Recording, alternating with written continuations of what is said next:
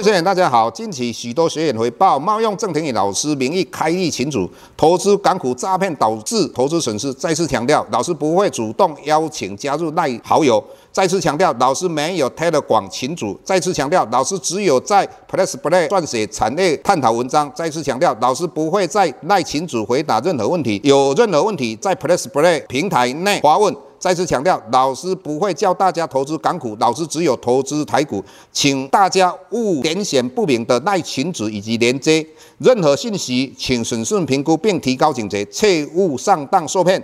郑重呼吁，请勿盗用郑庭宇老师本人名义发文，冒用他人名义发文，以触犯伪造文书罪，请勿以身试法。接下来本周影片开始，各位大家好，又到我们本周解大盘的一个时间哈。那我们今天要跟各位探讨的一个地球两个世界哈，在资本市场里面，那我们看到这一段期间，日本的股市如同老师之前在很多节目讲到啊，日本的股市应该会创。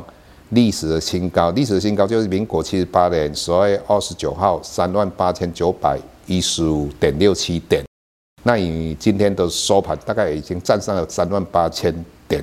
那很多人对于日本的一个货币政策都有他们的一个看法，认为说日本应该会走向正常的货币政策，也就是说利率不会维持在零。那老师一直跟各位谈到啊，这种可能性非常低。这一次日本为什么可以？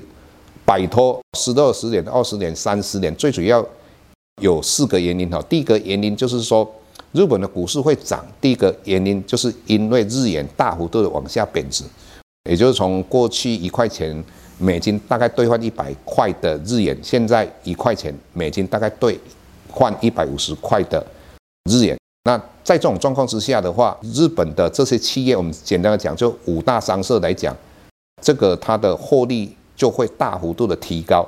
当这个获利大幅度的提高的话，当然这个配息就会配得相对的比较高。那这个是有利于第二个循环，就是外资可以利用日本的低利率做一个所谓的套利。什么样的套利呢？也就是巴菲特就在日本发行公司债。那老师刚才讲到的，因为它以目前利率非常的低，如果一趴的话，那刚才老师只又谈到了。因为汇率的贬值，企业的获利提高。如果配息是三趴，那就可以套利两趴，这个是必然的啊。第三个我们要谈到是，过去我们看到日本有很多老牌的获利也不错的，它的股价净值比第一，也就是我们过去讲到价值型的一个投资嘛。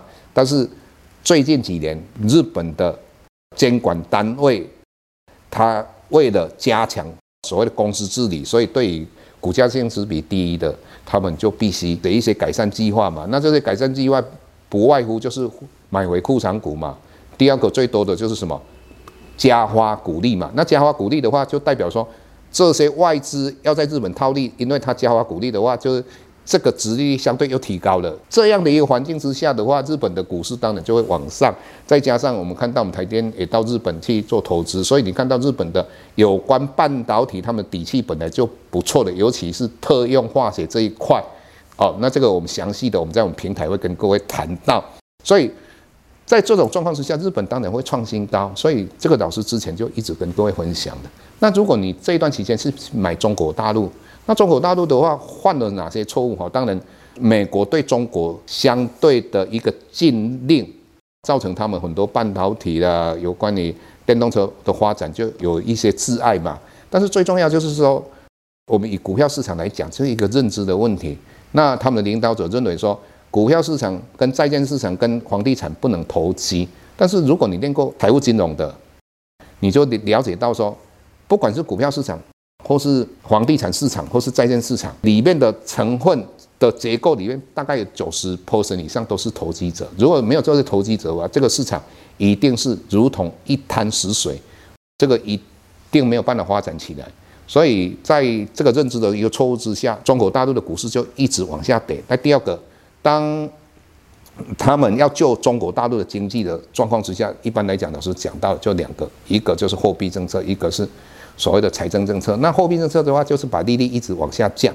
那现在利率一直往下降的话，钱丢出来，那钱丢丢出来的话，因为这个钱没有所谓的流动性嘛，因为他们在的很多的产业跟产业之间的一个消费的供应链全部被斩掉了。那这个钱放出来的话，它没有流动性的状况之下，那这个就没有办法创造它的 GDP 往上提高嘛？因为 GDP 是等于货币供给量乘以它的流动速度。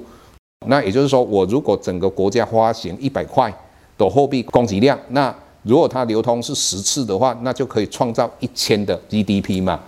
但是这个流动十次的话，现在可能只有一次嘛，或者两次，所以它的 GDP 当然没有办法发挥。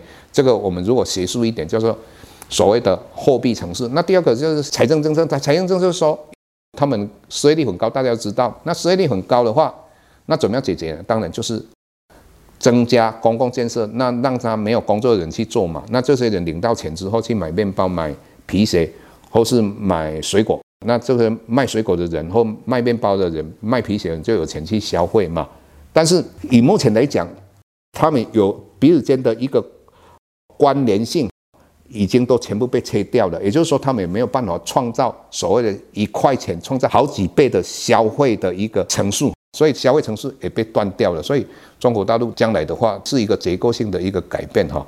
所以你如果今年，或是未来几年的话，你投错了国家，或你投错了产业的话，那我认为你在这几年的话，一定不但不能赚到钱，更有可能损失重大哈。如果你买对了产业，买对了国家，我想，如果你没有一桶金的话，这几年应该可以累积一桶金；如果你有一桶金的话，可以累积更多的一桶金哈。那当然有关于产业这方面的话，我们在我们的平台里面跟各位介绍的非常清楚，尤其是电动车。以及我们所谓的半导体这方面哈，如果各位要更了解的话，可以订阅我们的平台。谢谢各位。